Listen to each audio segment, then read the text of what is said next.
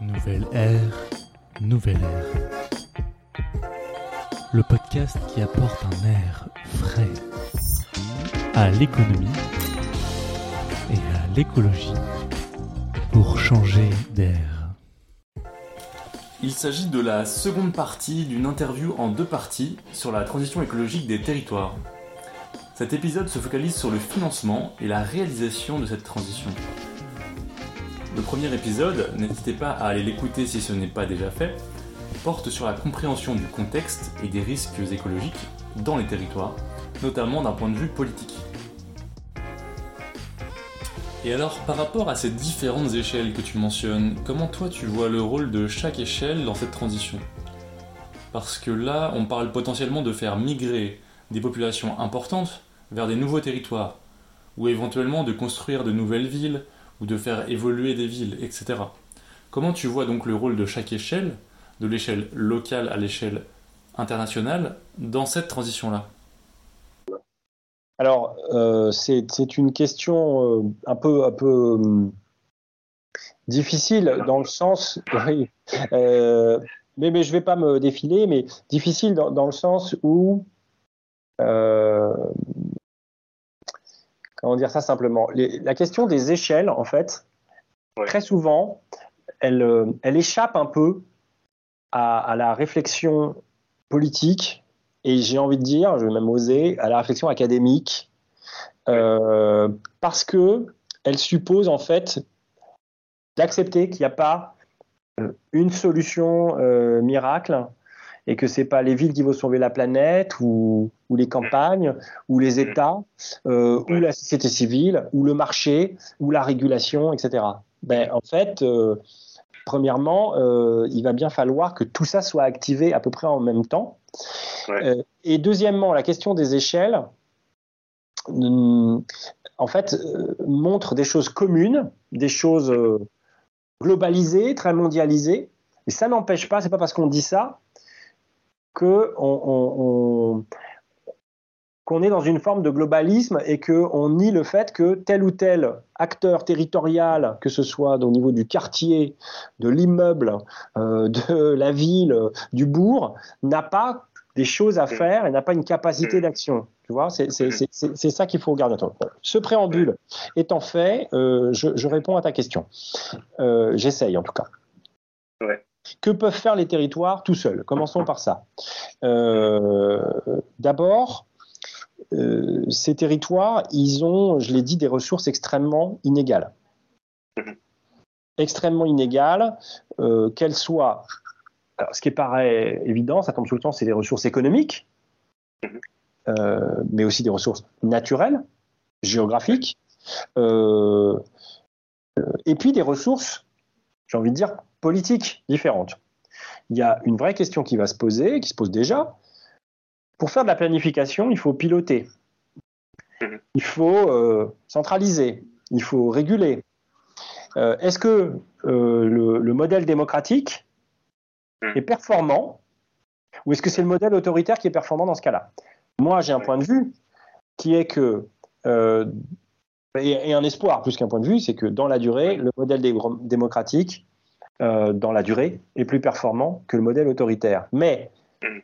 Il y a ple- plein d'endroits où la question se pose. Et donc, quand je dis que les territoires ont des ressources très inégales, c'est pas seulement euh, des ressources euh, euh, au sens financier, économique, mais aussi des, ressources, euh, capacité de commandement, entre guillemets, et d'inflexion des comportements. Donc, c'est pas, par exemple, c'est vrai qu'aujourd'hui, en France, on peut contester, pardon, un permis de construire ou euh, une implantation euh, d'éoliennes ou euh, d'usines euh, de, enfin d'usines de, de, de sites d'incinération ou d'enfouissement des déchets nucléaires beaucoup plus facilement qu'on ne peut le faire ailleurs. Est-ce que, et donc certains nous disent, ça ralentit, du- Oui. ra- ça ralentit la capacité à transiter, à bifurquer. Bon, voilà. Donc, ce que je veux dire par là, c'est que euh, je ne prends pas parti, je dis simplement, il y a des inégalités qui ne sont pas que des inégalités financières, Mhm. économiques, budgétaires. Euh, une fois qu'on a dit ça, les villes, euh, les, bah, les territoires, pardon, ont euh, un choix à faire. Mais c'est vrai aussi des autres échelles. Et ce choix-là, c'est un choix politique et donc il sera différent d'un modèle à l'autre. Et il sera différent si on est en démocratie ou pas. Euh, c'est-à-dire si on peut élire son maire ou non, euh, et si on peut voter tout court. Et ce choix, c'est un choix à faire entre marché et euh, action publique, politique publique, régulation, on l'appelle comme on veut, planification. Je donne deux, trois exemples. Pour organiser des déplacements de population, puisqu'il va y en avoir, on peut laisser faire le marché immobilier. Dans les zones très exposées, les primes d'assurance seront très chères, euh, les logements vont perdre de la valeur, euh, les ménages vont naturellement, progressivement, migrer. D'abord les plus aisés, puis euh, voilà. Et donc, le marché immobilier va répercuter par des signaux prix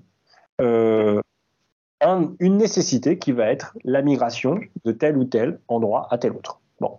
Mhm. On, voit, on voit bien que ça a des conséquences sociales euh, Oui. énormes et de, de- Mhm. d'inégalités qui explosent et de conflits potentiels et de tensions, voire de révoltes. Bon. Mhm. Donc, euh, il y a un autre modèle, qui est le modèle de la planification, du plan local d'urbanisme, pour dire ça vite, et à la française, et on dit, voilà, c'est non constructible. Ça n'est plus constructible, donc c'est terminé. Euh, entre les deux, il y a tout un tas de gradations. Et donc, il va y avoir des projets politiques qui vont être différents d'une ville à l'autre, d'un territoire à l'autre. Euh, et, donc, euh, c'est un premier choix à faire. Ensuite, là, on parle donc de, choix politiques et de ressources politiques. Ensuite, il y a des ressources. Pardon, j'ajoute un autre exemple de choix entre marché et euh, entre signal prix et interdiction. Euh, sur la question de la congestion automobile euh, et de la décarbonation, alors en tout cas tant qu'on est dans un parc automobile au diesel ou à l'essence, et c'est encore pour un certain nombre d'années, même s'il y a des velléi- des velléités fortes de passer à l'électrique. Donc on dit, on fait un péage urbain à Londres, signal prix, euh, ou alors on fait une zone à faible émission euh, en région parisienne et ailleurs, et on interdit. Voilà. Euh, aucune des deux solutions n'est idéale, Ouais. mais c'est un choix de taxation d'un côté et de réglementation de l'autre. Donc, voilà. Donc il y, a, il y aura autant de projets politiques de transition et d'adaptation au dérèglement climatique qu'il y aura de territoire. Très probablement. Euh, donc ça renvoie à nouveau après à la question des échelles, c'est comment on va coordonner tout ça pour que ce ne soit pas complètement, qu'il y ait quand même du commun. Et que, voilà. mais, mais disons que chaque territoire va mobiliser ses ressources politiques différemment. Oui, donc les, les ressources euh, économiques et financières à la, à la disposition des territoires, bon, on parle là d'impôts et de taxes. Ouais. Euh, par rapport à l'ampleur des, des investissements qu'il y a à faire, par exemple Ouais. rénover le parc de logement, éviter les- que, ce, que, que ce parc de logement soit euh, constitué de passoires thermiques, euh, Mm. par exemple développer euh, les modes de transport. Alors ça, on peut dire qu'en tout cas en Europe, on, on avance quand même assez rapidement, mais il y a tout un tas de, de pays où on est au- encore euh, balbutiant. C'est des investissements qui sont colossaux. Il est certain, ça, encore ça renvoie aux échelles supérieures, que les territoires seuls ne peuvent pas assumer le niveau d'investissement et d'infrastructure nécessaire pour faire ces transitions. Ouais. Je ne parle même pas de l'énergie, ça paraît évident. Euh, et donc ça, ça veut dire que ces niveaux supérieurs doivent faire doivent permettre aux territoires qui n'ont pas les moyens euh, de s'engager quand même dans ce genre de, de démarche. Elles doivent donc faire de la, de la, du soutien à l'investissement et euh, doivent aussi peut-être faire de la péréquation entre territoires, c'est-à-dire Oui. que les territoires riches contribuent plus que les territoires pauvres et qu'il y ait une péréquation entre, entre les deux. Euh, donc oui, évidemment, euh, les impôts locaux, euh, les taxes locales sont, sont, sont des, des ressources, mais pour moi, elles ne sont pas à la hauteur. Et ça appelle les autres échelles. Il y a un, un- un élément auquel on pense tout de suite quand on pense à un État, par exemple, mais pas à une collectivité locale, qui est la question de l'endettement. Euh, alors, pourquoi on n'y pense pas? D'abord parce que les budgets locaux, contrairement au budget des États, doivent être à l'équilibre. En tout cas, en France, c'est le cas, et dans la plupart des pays.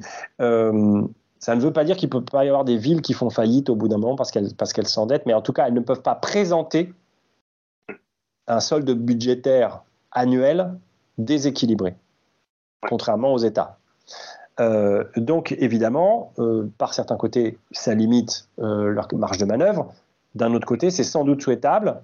Autant je ne suis pas vraiment, euh, voire pas du tout, euh, un, partisan du, monétarisme euh, au niveau macroéconomique. Autant si on avait des marges de manœuvre très importantes et qu'on donnait des capacités d'endettement tous azimuts à, des collectivités locales, on irait vers des risques systémiques et de crack euh, financiers colossal. donc colossaux, pardon. Donc, ceci étant, euh, il y a des initiatives récentes. Par exemple, en France, il y a l'agence France locale qui a lancé euh, euh, des titres en fait, euh, et des emprunts dans, en direction des marchés et des investisseurs pour financer toute une série de projets au niveau territorial. Donc, c'est pas impossible. Mais bon, voilà. Donc, je, je, passe en revue les différents types de, de ressources économiques pour dire qu'il est évident que les, les territoires n'ont pas seuls les moyens de faire, et en particulier euh, euh, certains territoires plus, plus défavorisés que d'autres. Euh, il y a aussi une solution, ou en tout cas une piste qui est très souvent évoquée, qui est la question du partenariat public-privé. Oui. Euh, donc du, du, financement privé, de, de la mobilisation, de l'effet de levier que peut avoir un investissement public par rapport à un investissement privé. Alors là-dessus, euh, qu'est-ce qu'on peut dire? On peut dire d'abord que c'est un, une réalité euh, dans tous les pays du monde et que, euh, pour ne prendre que les grands groupes français, euh, de l'eau par exemple, de l'énergie ou du transport, passent leur temps à répondre à des appels d'offres dans le monde entier et qui a une expertise française privée importante qui s'exporte. ça veut dire donc qu'il est évident qu'un certain nombre de contrats de, de gestion de l'eau, euh, de l'énergie, euh, des transports se font sous forme de euh, délégation de services publics, etc. Donc c'est une réalité, c'est un fait dans oui. toutes les villes du monde. Maintenant, et il y a une véritable expertise de ces entreprises-là, et c'est pas, je dirais, intrinsèquement risqué ou négatif de faire appel au privé, loin de là. Par contre, moi, je pense qu'à la lumière de l'expérience, par exemple, sur la gestion de l'eau et la renégociation de collectivités françaises de leurs contrats d'eau, euh, et du passage en régie d'un certain nombre d'entre elles, euh, il faut quand même se dire une chose, c'est que si la collectivité locale, les pouvoirs publics, n'ont pas une capacité, euh, j'ai envie de dire, euh, administrative, politique euh, forte pour réguler ces contrats, euh, pour vérifier leur application, etc., très rapidement, très très très rapidement, il y a, euh, je dirais, des dérives. Et donc, l'externalisation versus la régie, ça doit se réfléchir de manière très très circonspecte, territoire par territoire, en fonction des, des circonstances. C'est pas une solution miracle. Voilà. Euh, il y a des territoires dans lesquels on externalise, on fait un PPP parce qu'il n'y a pas la compétence technique euh, dans le territoire pour faire. Donc on fait appel à des entreprises qui savent le faire. Voilà. Euh, après, il y a des territoires dans lesquels on pourrait faire en régie, mais on a un choix idéologique qui fait qu'on ne fait pas en régie. Il y a des territoires qui euh, tiennent bien leur contrat, d'autres non. Voilà. Donc, euh, moi, le PPP, J'en suis ni un adversaire ni un promoteur. Je dirais oui. simplement que, euh, en, tout, en, tout, état de cause, euh, le PPP euh, est plus pour moi un système de gestion et d'exploitation qu'un système d'investissement. L'investissement massif qu'il va falloir pour changer le parc de logement, euh, transformer les modes de déplacement ou oui. finir de les transformer, euh, etc., euh, dé dé décarboner euh, la production euh, énergétique, etc., etc., c'est de l'argent public. Il ne faut pas se raconter Mm. l'histoire. Oui, parce qu'en fait, il y a tout simplement des projets qui ne sont pas rentables, mais qu'on va quand même devoir faire. Absolument. Alors, c'est la question. Alors, ça, c'est vraiment que c'est très intéressant. Ça dépasse largement la question des territoires, mais euh, moi, je me souviens avoir travaillé euh, sur la question du Grand Paris Express, donc le, le réseau de, de métro en rocade souterrain autour de, Paris. Donc, plus de 30 milliards d'euros, décidés, je crois, je ne dis pas de bêtises, par le gouvernement, le gouvernement Sarkozy, poursuivi euh, depuis, euh, et donc un, un des plus grands projets de transport en commun du monde euh, actuellement. Et ce projet, on quand, si on l'analysait du point de vue financier, avec des critères et une culture américaine, une culture américaine et des critères financiers américains, il était infinançable. Je vais expliquer pourquoi. Avec des critères et une culture française et française, il était et européenne, il, est, il a été financé.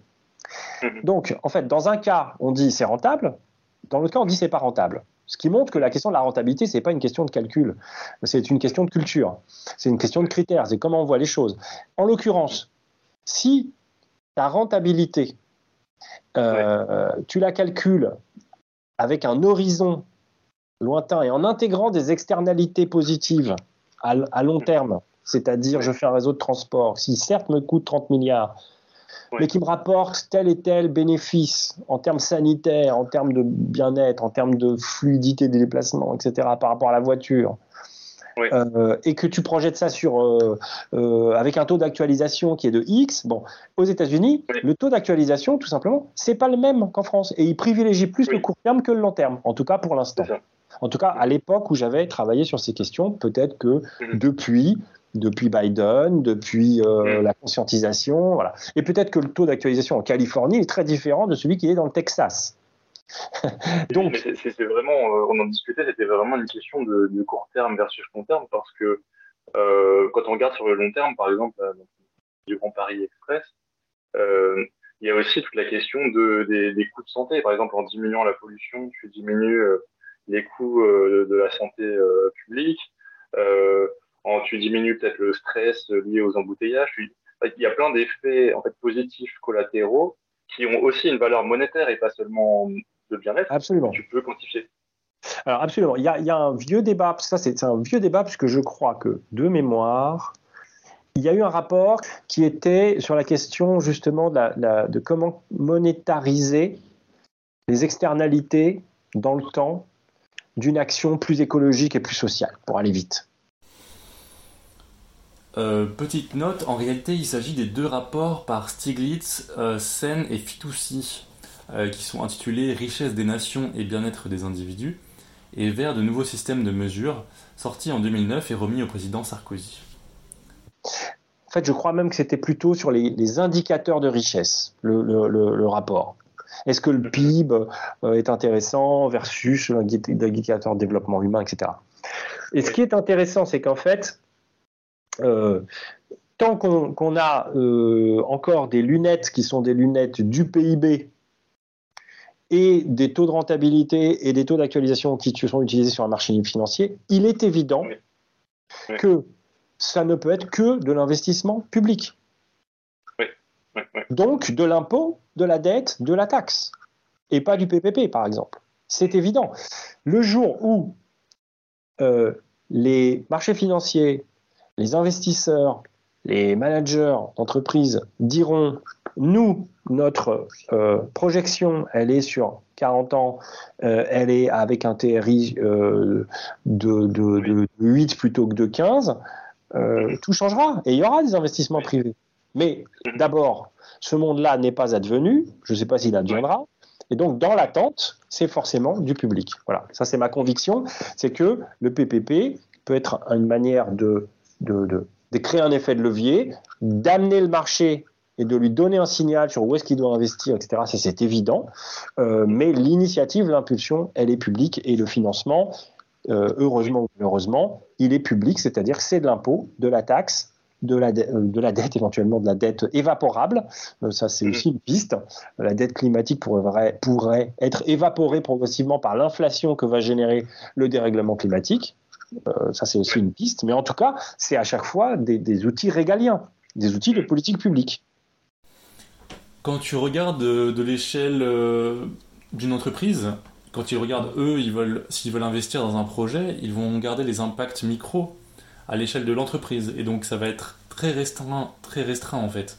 Alors que quand tu regardes d'un point de vue de l'État ou de l'ONU, de l'UNESCO ou toute autre institution internationale, tu vas avoir un ensemble d'impacts à la fois sur la vie des gens et des impacts monétaires qui peuvent se mesurer dans de nombreux domaines et à une échelle beaucoup plus large. Et donc, on est capable de prendre en compte dans les calculs de rentabilité économique, mais aussi de bien-être de la population, des projets beaucoup plus variés.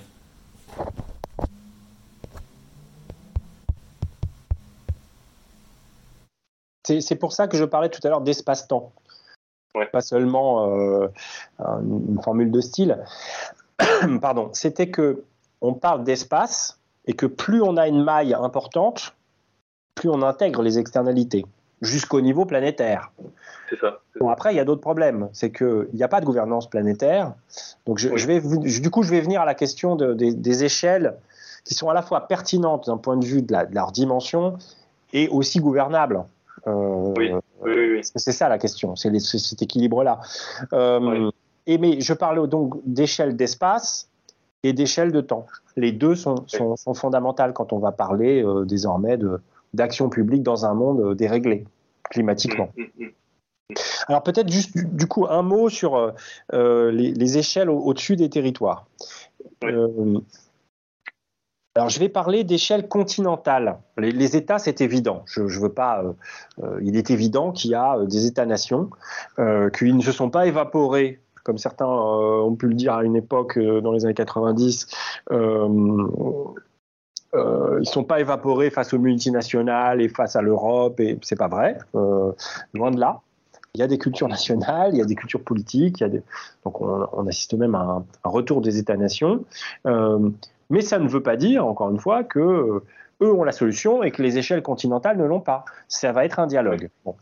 Quand je dis échelle continentale, je parle de quoi? Je parle aussi bien d'ensembles supranationaux comme l'Union européenne, mm-hmm elle est un peu unique en son genre aujourd'hui, mais on peut imaginer qu'il puisse y avoir d'autres ensembles asiatiques, euh, africains, latino-américains aussi, euh, qui, soient des zones d'intégration progressive et d'action collective intergouvernementale avec des, des, petites dimensions supranationales ici ou là. Bon. Mais il y a aussi, quand je parle d'échelle continentale, on peut considérer que les États-Unis, la Chine ou l'Inde sont à une échelle continentale déjà en tant qu'État-nation. Ce qui leur donne d'ailleurs un avantage en termes de gouvernance. Bon, prenons le cas de l'Europe. Euh, qu'est-ce que l'Europe, euh, finalement, comment, l'Europe euh, voit la question de la transition et les territoires dans la question de la transition? C'est assez intéressant. il est évident que c'est une échelle pertinente, parce que quand on fait une taxe carbone, alors certes pour l'instant elle touche les entreprises et pas les particuliers, euh, mais que par ailleurs on met en place le mécanisme de, protectionnisme qui répond au plan Biden euh, et qui va, euh, on l'espère, rééquilibrer les échanges internationaux de ce point de vue-là, etc. Il y a vraiment des actions qui commencent à être structurantes. C'est pas suffisant, il faut faire plus, mais c'est intéressant et c'est la bonne échelle. Mais finalement, l'Union européenne, elle bute sur le même problème que la France a sur lequel la France a buté au moment des Gilets jaunes. C'est-à-dire qu'elle fait une taxe carbone sur les grandes entreprises polluantes, pas sur les particuliers. Parce qu'elle sait qu'elle n'aura pas la légitimité politique de, faire assumer cette taxe sur les particuliers. Euh, la France a reculé, même si elle fait une taxe un peu euh, euh, dissimulée, enfin c'est pas le sujet d'aujourd'hui, parce que parce que c'est compliqué socialement. Parce qu'il faut imaginer des mécanismes de redistribution de la taxe, c'est pas évident. Au passage, je signale pour les auditeurs qu'il y a un exemple intéressant en Colombie-Britannique, où il y a une taxe carbone qui a été faite et dont le produit est redistribué sous forme de chèques euh, compensatoires euh, euh, pour les ménages précaires du point de vue énergétique, etc. C'est intéressant à aller voir. Voilà, je n'en dis pas plus sur la Colombie-Britannique, mais c'est difficile. Les mécanismes de redistribution d'une taxe, tout le monde ne va pas prendre son chèque, etc. Donc moi, je, milite plutôt pour les logiques d'imposition. Mais là, on voit encore, un impôt européen, on n'est pas prêt de le voir naître compte tenu de la contestation des institutions européennes dans un certain nombre de, pays. Donc ça veut dire que l'Europe, finalement, elle est à la bonne échelle, mais elle n'a pas la légitimité politique pour aller vers une taxe sur les particuliers. Ce qui est quand même un souci, parce qu'il va bien falloir envoyer un signal aux particuliers aussi. Et par ailleurs, donc elle a besoin des États pour euh, amener, pour, pour, pour, la, pour, disposer de la légitimité suffisante pour amener progressivement euh, à avoir soit cet impôt euh, auprès des particuliers, certains parlent d'ISF climatique. Je vais juste mentionner un, chiffre, je crois que c'est, je vérifie, c'est Oxfam qui disait ça en 2018. 10%, les 10% des plus riches habitants de la planète produisent 50% des émissions ça fait réfléchir. C'est la question de l'ISF climatique. Euh, elle est intéressante de ce point de vue-là. Je ferme la parenthèse. Donc, l'Europe va avoir besoin des États euh, pour euh, des impôts en direction des particuliers. L'Europe va avoir besoin des territoires pour déployer tout un tas de choses.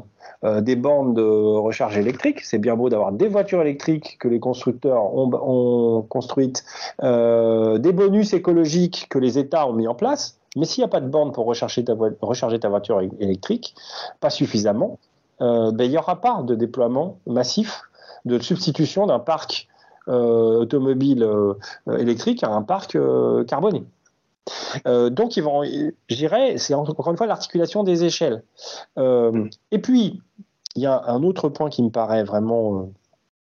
enfin, un autre point et un autre risque qui peut advenir, c'est que face à l'urgence de plus en plus importante, ces échelles qui sont pertinentes, j'ai envie de dire d'un point de vue euh, presque scientifique, c'est à des échelles, macro-échelles qu'il faut agir. C'est là qu'on va faire une différence. Il est possible que ces échelles-là euh, deviennent de plus en plus euh, aillent de plus en plus vers l'injonction et vers une forme de d'autorité, voire d'autoritarisme. Et on risque d'avoir, parce que par ailleurs, ces, entités-là sont quand même, par construction, loin du terrain. Hein. Euh, euh, la manière dont on élit des députés européens, c'est pas la manière dont on élit euh, son député de circonscription, ni son maire. Et donc, le risque, c'est que ces, ces échelles-là aillent vers des choses où tout d'un coup on se dit, bon, là, il faut vraiment intervenir. Donc l'Europe crée une taxe carbone en direction des particuliers. On n'est pas légitime, mais ça devient urgent, on y va. Mmh. Et on peut avoir des révoltes territoriales. Et donc, il faut qu'il y ait en permanence ce dialogue entre les différentes échelles pour que ce genre de choses n'adviennent pas. Parce qu'on sait aussi que des révoltes peuvent aussi bloquer le processus et le bloquer durablement. On a vu que les Gilets jaunes ont interdit toute réflexion, en tout cas dans l'espace médiatique, toute réflexion sur la taxe carbone pendant un certain nombre d'années.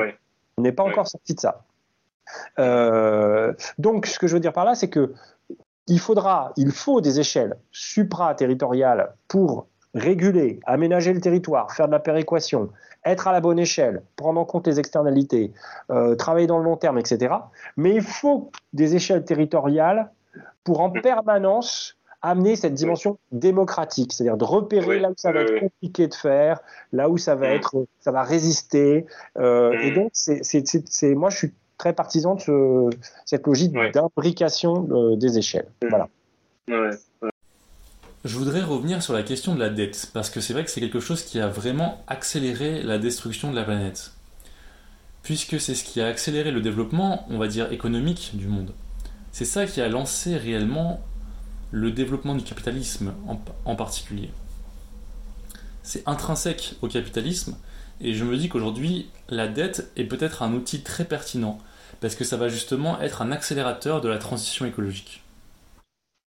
Ben, en, tout cas, alors sur la, question de la, naissance du capitalisme, je dirais que c'est très multifactoriel. Euh, voilà, il y a du progrès technique, il y a du changement euh, sociétal, il y a, euh, il y a évidemment euh, des, techniques d'ingénierie financière, et puis il y a voilà, un rapport de production, comme dirait Marx, qui, qui, qui, qui change de nature. Mais donc, évidemment, la dette et consubstantielle, en tout cas, du, mode de fonctionnement du capitalisme.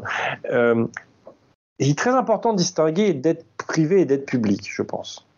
souvent, quand on parle de dette, en ce moment, on parle de dette publique. Oui. or, c'est pas suffisant.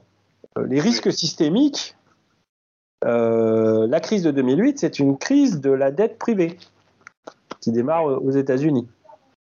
Euh, donc, bon, euh, si on parle de dette publique, en l'occurrence, parce qu'on considère que la dette publique peut être vertueuse au sens où je l'ai indiqué tout à l'heure, c'est-à-dire qu'elle est une manière de financer des investissements dont on n'a pas forcément les moyens budgétaire actuel, actuellement euh, et donc, et donc d'appeler euh, vers les pouvoirs publics euh, de la dette privée qui finance de la dette publique et qui, je dirais, permet de, de, viabiliser et de solvabiliser un certain nombre d'investissements, bon, c'est vertueux. la question va être qu'est-ce qu'on fait dans un monde où cette dette vertueuse et pas encore vraiment enclenché, c'est-à-dire qu'on investit peu. On investit peu euh, dans euh, euh, cette transition écologique, pas assez, mais on a déjà beaucoup investi, et donc on a un niveau de dette publique, en l'occurrence, très important. Et donc il va falloir séparer la bonne et la mauvaise dette, qui va le décider, en fonction de quels critères? Mhm. et il sera peut-être envisageable que la dette, la bonne dette, entre guillemets, c'est comme le bon cholestérol, que la bonne dette euh, soit érodable dans la durée plus facilement euh, que, euh, que la mauvaise dette. Il y a des exemples dans l'histoire de pays qui se sont reconstruits, notamment après la Deuxième Guerre mondiale, avec des effacements de dettes colossaux. L'Allemagne, c'est un très bon exemple. Euh, L'Allemagne, euh, aujourd'hui, si sourcilleux sur les questions d'endettement, mais en réalité, la reconstruction de l'Allemagne, on pourrait parler d'autres pays, on pourrait parler de la Corée, on pourrait parler du Sud, évidemment. Mm. enfin, la dette est euh, indispensable et la dette érodable, la dette qui petit à petit s'érode, non pas qu'on fasse défaut, c'est pas le sujet, mais par exemple avec l'inflation, on érode la dette dans la durée. Et il faut se demander, euh, d'ailleurs, si, euh, de toute façon, la question de l'inflation, au-delà de, des, événements géopolitiques récents, la guerre en Ukraine, etc., euh, ou alors des événements économiques même récents, c'est-à-dire les marges qui s'emballent. Cette fois, c'est pas les salaires, c'est les marges qui s'emballent. mais au-delà de ça, il est évident que dans un monde où les ressources vont être moins abondantes, où il va falloir investir plus, etc., les prix vont être plus élevés. Donc, structurellement, par exemple, je trouve étrange qu'on continue au niveau des banques centrales, en Banque centrale européenne, à dire l'objectif c'est 2% d'inflation. C'est clair. Je ne vois pas comment on, est dans un monde plus incertain euh, où on va avoir besoin de, de, où, les, où, il va y avoir des, forcément des, pénuries plus importantes et les prix ne réagiraient pas. Bon. Par ailleurs, il faut, il faut maîtriser cette inflation mais sans doute qu'elle est durablement à un niveau qui est un niveau plus important. Donc ça pose des questions sociales, puis ça, ça pose, et puis c'est pas forcément complètement négatif si ça ne s'emballe pas, parce qu'encore une fois, l'inflation euh, favorise l'investissement au détriment euh, de la rente. Donc c'est peut-être aussi une, idée pour, euh, pour la suite. Mais bon, mm, mm. Euh, je ne suis pas un financier, sans doute les financiers qui écouteront ce podcast euh, l'auront remarqué et peut-être euh, hurleront sur certaines terminologies, mais je, ne demande qu'à être contredit. Voilà. En tout cas, je trouve que c'est intéressant euh, de réfléchir les instruments euh, de politique publique autour de ces différents euh, leviers que sont l'impôt, les taxes, la dette, mm. et de voir aussi au niveau territorial ce qui peut être fait en fonction de ces différents leviers. Encore une fois, la dette territoriale, j'y crois pas, mais, mais le reste, c'est intéressant. Par rapport à la dette et ce que tu disais, je pense qu'il y a deux leviers euh, le premier, c'est l'érosion par inflation, effectivement. Mais le deuxième, c'est le retour sur investissement à long terme, lié, aux effets collatéraux positifs ou aux externalités positives. santé, bien-être, etc. Si on arrive à contingenter cette dette écologique et à la garder à des taux relativement bas pendant une longue durée, cela peut faciliter ce retour sur investissement. Ben, ça veut dire qu'il faut trouver des acteurs suffisamment gros, suffisamment légitimes euh, pour euh, avoir un très grand coffre quelque part euh, et avoir des durées suffisante pour que ça s'érode et que tout ça ne soit pas euh, questionné euh, à la moindre crise euh, ou quand les marchés financiers s'enrhument, qu'il n'y ait pas des agences de notation qui dégradent, etc. Donc en fait, tout ça pour dire que, et moi c'est pour ça que j'ai toujours fait de l'économie politique, l'économie, au fond, c'est une question de rapport sociaux et politiques entre les, entre mm. les communautés humaines. Donc, le jour où euh, la question du dérèglement climatique deviendra la question prioritaire pour tout le monde, et pas seulement pour les ONG, les États ou les gens qui sont dans les îles Salomon, les îles euh, menacées demain matin. Euh, tout ça va changer, c'est-à-dire que des choses absolument impensables aujourd'hui vont devenir pensables. La question va être est-ce que ça va aller assez vite pour faire face à l'urgence. Voilà. Mais ça, c'est plutôt une question, euh, j'ai envie de dire, moins pour euh, ma génération. euh, Quoique, hein, on s'implique et on, on, se conscientise et on agit. Mais tu, tu, tu sais pas, maintenant, on peut vivre très longtemps, il paraît. Oui, Non, non, mais je, je, sais, pour ma génération, dans le sens de la capacité d'action et de transformation. Euh, moi, je, en tout cas, c'est mon passage par l'enseignement, euh, même si maintenant je, suis moins directement là-dedans, je, suis revenu au conseil, mais euh, les, je dirais les générations qui aujourd'hui euh, pilotent les territoires, les entreprises, euh, les États, euh, etc., sont des générations de gens qui ont entre, pour les plus jeunes, 35 et pour les plus vieux, bah, beaucoup plus, mais disons qu'autour de 40-50 ans. les générations qui aujourd'hui arrivent sur le marché du travail ont un, complètement un autre rapport à la question climatique, parfois une angoisse même, D'ailleurs, l'angoisse n'est pas forcément toujours utile. Je pense que la, lucidité est importante, l'angoisse est mm. peut-être contre-productive. Je ferme la parenthèse. Pour avoir vu beaucoup d'étudiants euh, trop angoissés pour agir finalement. Euh, euh, mais donc, en tout cas, ces générations vont arriver aux manettes et il est évident que c'est un changement culturel. Mm. C'est un, ce sont de nouvelles mentalités. Et donc, des choses qui, paraîtront économiquement impensables, irréalisables, mm. criminelles presque aujourd'hui, vont devenir totalement possibles demain.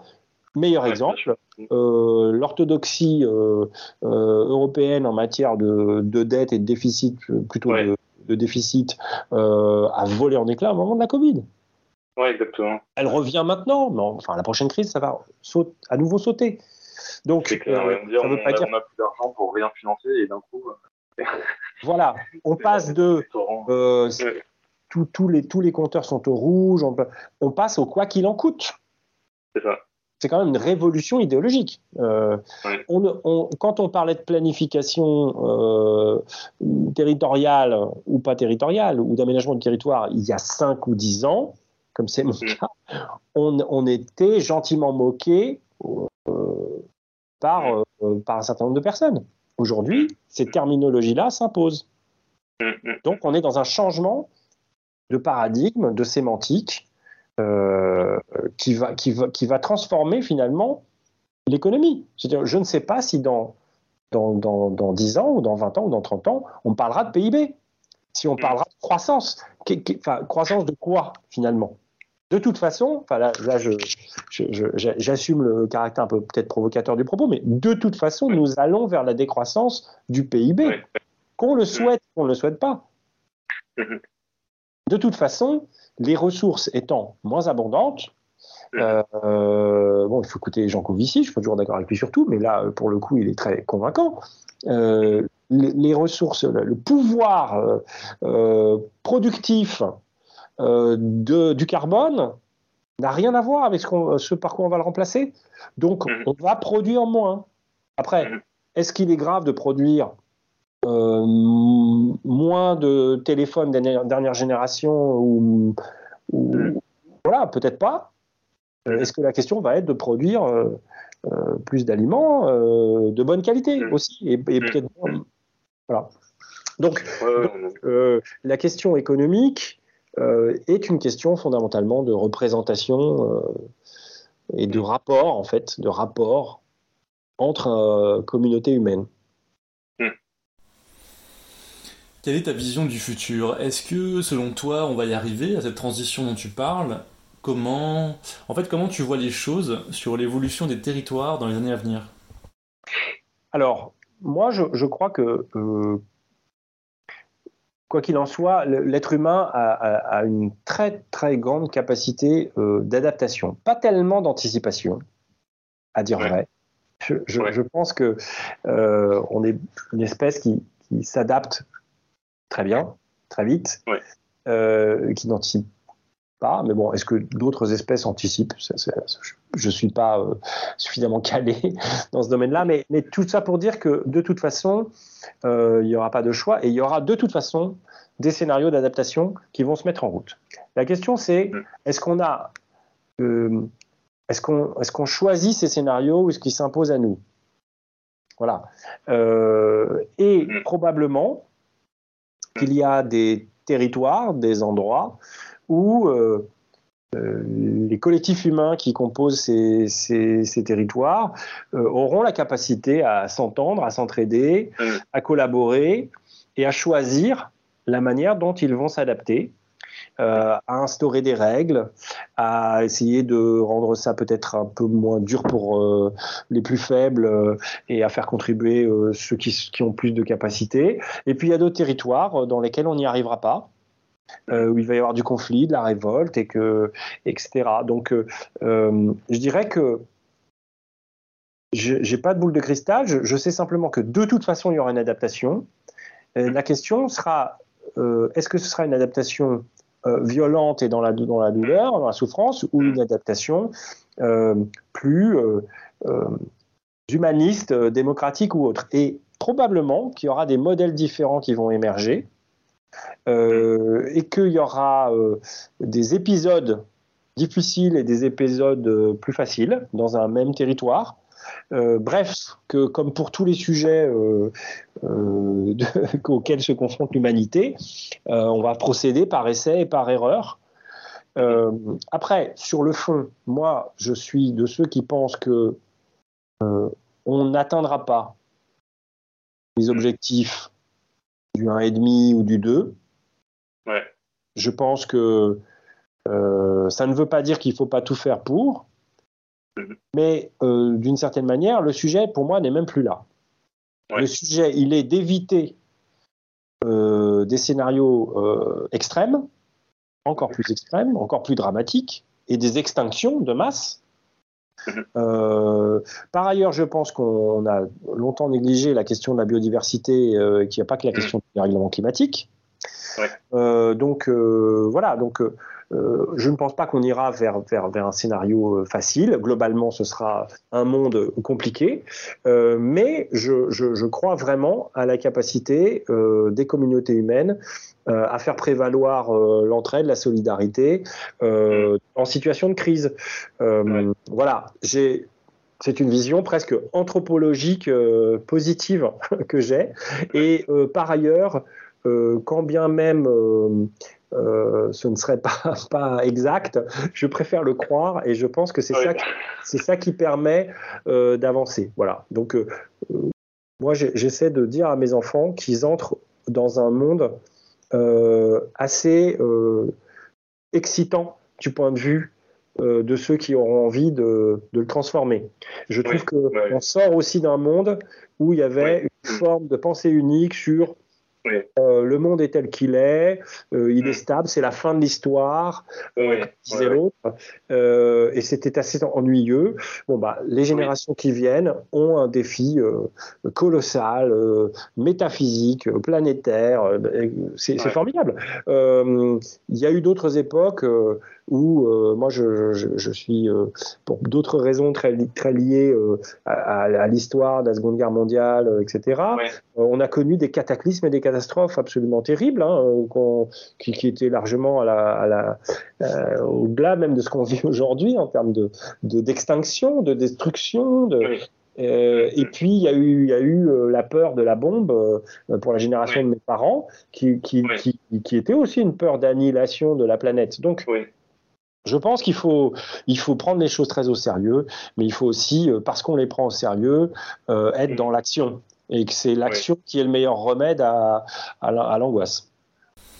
C'est un bon parallèle. Je trouve d'ailleurs, après cette période d'horreur totale, on peut dire que dans les territoires où s'est déroulée la Seconde Guerre mondiale, il y a eu une sorte de renouveau et de beau printemps, une vie plus joyeuse, les Trente Glorieuses, etc.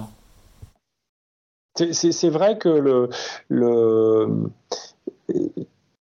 je dirais qu'il y, a une- y y y a alternance dans, dans- dans l'histoire de, de cycles. Euh, c'est aussi pour ça que je dis que l'être humain est plus fort pour s'adapter que pour anticiper, parce que si on, est, si on était capable d'avoir le souvenir encore tout aussi euh, prégnant euh, des, des drames du passé, ben on n'irait pas vers les drames du Mm. futur. Mais en même temps, Ouais. il faut peut-être louer la capacité du cerveau humain euh, à Mm. faire de l'amnésie sélective pour ne pas être plombé par euh, Mm. des millions d'années d'hi- d'histoires compliquées. Voilà. Donc, Ouais. euh, je dirais que euh, il y a vraiment, en tout cas, des très belles choses à faire dans les années qui viennent, à condition, et là c'est vraiment encore une fois un choix philosophique et politique, à condition qu'on euh, qu'on y voit l'occasion d'approfondir une forme d'humanisme. Voilà. Euh, Est-ce que ça veut dire que tout sera facile? Non, Euh, loin de là. Est-ce que ça veut dire qu'il y aura autant d'habitants sur la planète en 2100 euh, qu'aujourd'hui? Je pense que non. Voilà, mais, mais entrons dans, cette, voilà, cet avenir-là avec la, la- une grande volonté, une détermination à, Mm. à s'impliquer, à agir. Voilà, c'est ce qui fait tout le- Et tout l'intérêt de la période. des je pense qu'une des raisons pour lesquelles on n'est pas très bon dans l'anticipation, c'est aussi que là, dans le cas de, de- du, de la- enfin, du dépassement des limites planétaires, c'est que le, le, la transformation et les efforts à faire aujourd'hui sont tellement importants pour, pour tout le monde si on voudrait, si on voulait arriver à, à limiter drastiquement les, les conséquences négatives, euh, que euh, ben, on n'a on a, on n'a pas envie, euh, on a- on n'a pas envie de s'y mettre en fait. C'est que les gens n'ont pas envie de s'y mettre. Euh, Tant qu'ils ne ressentent pas euh, réellement de- d'effets euh, négatifs drastiques sur leur vie. Et euh, L'adaptation Ouais. Peut être très rapide. Euh, C'était euh, encore une fois euh, Jean Covici qui disait ça l'autre jour, et je trouvais ça intéressant. Il disait on a fait le plan de transformation de l'économie française. Moi, en l'occurrence, je, je- je trouve que c'est passionnant ce que fait le Shift Project. J'ai pas la même option sur le nucléaire, mais voilà, Ouais. je- je- je- toutes les options sont. Il n'y a, il pas de solution magique de toute façon, mais en tout Ouais. cas, ils font un travail extrêmement sérieux. Euh, et là, en l'occurrence, j'en ai pas parlé, mais c'est vrai que j'aurais pu en parler. La dimension territoriale est prise en compte dans les shifts. C'est intéressant. Euh, donc, ils font un plan de transformation de l'économie française il y a trois ans, je crois. Un plan Ouais. vraiment très, en- enfin, très, très complet, euh, beaucoup Ouais. de travail euh, intellectuel autour de ça, beaucoup d'expertise, et puis une grande communication autour, et puis finalement, ça n'intéresse pas grand monde. Bon. Ouais. Et puis, euh, là, ce qu'il disait récemment sur un autre média, Thinkerview, je crois, il disait, mais on a changé d'optique, c'est-à-dire qu'on s'est dit, à la lumière de ce, de ce que les gens ont fait au moment du Covid, c'est-à-dire se confiner Oui. euh, volontairement, parce que le gouvernement donne des, il n'y avait pas de couvre-feu, il n'y avait pas de, enfin il n'y avait pas de couvre-feu, je veux dire, on, on- on était pénalisé financièrement, on avait une amende si on sortait de chez soi, c'est pas la même chose, on n'était pas dans un état d'urgence, c'est ça que je voulais dire. Oui. Donc les gens ont ad- adhéré à un changement de mode de vie absolument colossal en quelques semaines. Ouais. Ouais, Donc, ouais, ils, ont, ils ont eu une capacité à transformer leur mode de vie immédiatement. Là, au moment où euh, il a fallu euh, euh, baisser le chauffage chez soi parce qu'il y aurait peut-être Ouais. un blackout, etc., ça a été très rapide. Et donc, Ouais. la position aujourd'hui du Shift Project, de Jean Covici, c'est de dire il faut qu'on soit prêt au moment des crises. Il n'y a que les crises qui, tran- qui, qui amènent du changement. Et donc, Oui. à chaque crise, il faut qu'on ait un plan de crise. Oui. Donc, quand ce sera la crise alimentaire, il faut qu'on ait la crise alimentaire. Quand on aura Oui. une crise alimentaire, tout d'un coup, les gens se rendront compte que manger deux fois moins de viande, Ouais. ça ne pose aucun problème. Aucun. Ouais. Aucun. Et ça, et ça ne dégrade rien du tout euh, ça augmente l'espérance de vie, euh, et, c'est faisable demain matin. Mais simplement, tant qu'on ne passe pas par une, une, crise, on ne conscientise pas tout ça. Il y a beaucoup de choses qui sont ancrées, mais qui sont des habitudes, jusqu'au jour où on est obligé de les changer. Et, mais en tout cas, ça fait du bien euh, d'entendre ton message optimiste. Et, une, dernière chose sur la question de l'adaptation. Il y a aussi des choses qui ne sont pas adaptables, par contre. Et là, il ne faut pas qu'on tombe dans le travers d'une forme de dictature verte euh, qui dirait aux gens, euh, sans prendre en compte leur situation, euh, comment ils doivent fonctionner. C'est-à-dire autant on peut manger deux fois moins de viande globalement. Hein. après, il y a des, régimes alimentaires carnés nécessaires pour certaines personnes, évidemment. Mais mais par contre, de dire, et ça c'est le, phénomène gilet jaune, de dire, bah, écoutez, euh, passer au vélo, au vélo électrique, à la marche à pied, euh, c'est quand même assez facile euh, quand on habite au cœur d'une métropole.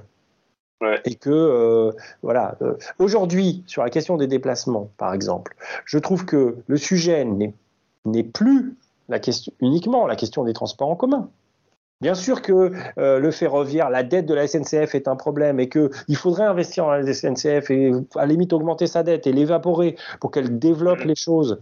Mais la clé, c'est la question de la mobilité en zone peu dense. Donc ce sont des, des véhicules, alors électriques, très bien, mais, l'électrique n'est pas une solution miracle. Les batteries, il faut les produire, il y a des métaux rares, donc il faut des bornes, etc. Il y a une question sociale. L'électrique, c'est beaucoup plus cher que, l'achat. Donc, il y a une question aussi de taille, de poids des voitures. Et donc, il va bien falloir à un moment changer aussi euh, de vision des choses et considérer que ce n'est pas la taille de la voiture qui manifeste la réussite de la personne. Et ça, ça, se fait, ça, ça ne se fera que par une énorme crise euh, où euh, finalement bah, on se passera de, ça. Alors après il y a des effets rebonds, c'est-à-dire qu'on voit bien sur l'aérien, les gens n'ont plus pris l'avion parce que tout était bouclé, et il y a un rattrapage. Donc il y a des effets rebonds et des rattrapages, mais une crise, deux crises, trois crises, certainement que derrière le message passera en plusieurs fois. Mais il est évident qu'on peut. euh, moi, je suis pas partisan de ne, de ne, rester que dans son bourg et, et de mm. travailler, vivre au pays toute la journée. Je crois que ce serait quand même un recul pour l'humanité. Euh, mm. mais il, il, va bien falloir penser à la question des déplacements lointains, d'une autre manière. Ouais, ouais, ouais. Voilà, donc je suis optimiste, raisonnablement optimiste, euh, sans être euh, naïf, j'espère. Lançons-nous tout de même dans l'action, ne soyons pas bloqués par l'enjeu. Exactement. Ça, ça, ça, par contre, euh, la fréquentation de beaucoup d'étudiants, euh, euh, parfois un peu euh, vraiment touchés psychologiquement hein, par cette question du, du climat, ouais. montre que il faut pas se laisser paralyser par ça et que dès qu'on est dans l'action, tout de suite, mm. on, on, y voit même à la limite. bon, c'est mm. de manière générale, comme dans toute lutte ou action collective on y trouve, euh, on y trouve du sens et on y trouve de la, du collectif et de la solidarité. Mm. Moi, ce que je voulais dire pour conclure, c'est que je pense qu'il faut rester optimiste aussi pour la raison suivante. Si tu veux, quand on écoute les grands climatologues, ils ne nous disent pas euh, l'humanité va disparaître, ils ne nous disent pas on va tous mourir en 2050. Ils nous disent il va y avoir des conséquences pas forcément agréables, donc on va vivre des moments qui vont être un peu compliqués sur le plan climatique et matériel, mais il ne faut pas se résigner. Et il faut voir comment on peut au mieux affronter ces moments-là. Comment on atténue leur impact. Essayer de les anticiper et d'éviter qu'ils soient trop importants. Et voir comment on peut les surmonter par la suite. Donc voilà, c'est le message d'optimisme que je voulais faire passer. De toute façon, on n'a pas le choix. Il va falloir ouais. euh, continuer à avancer. Donc, euh... voilà. Merci Paul. Bah, merci beaucoup. C'était euh, super intéressant. Merci. Bah, ah, toujours toujours euh, très intéressé par discuter de ces questions-là. Et surtout avec des, des, gens qui sont jeunes et impliqués. ouais. Merci beaucoup pour votre écoute. Euh, je tenais à te dire un très grand merci Guillermo pour ton temps et la qualité de ton expertise. Et j'ai trouvé tes propos particulièrement passionnants.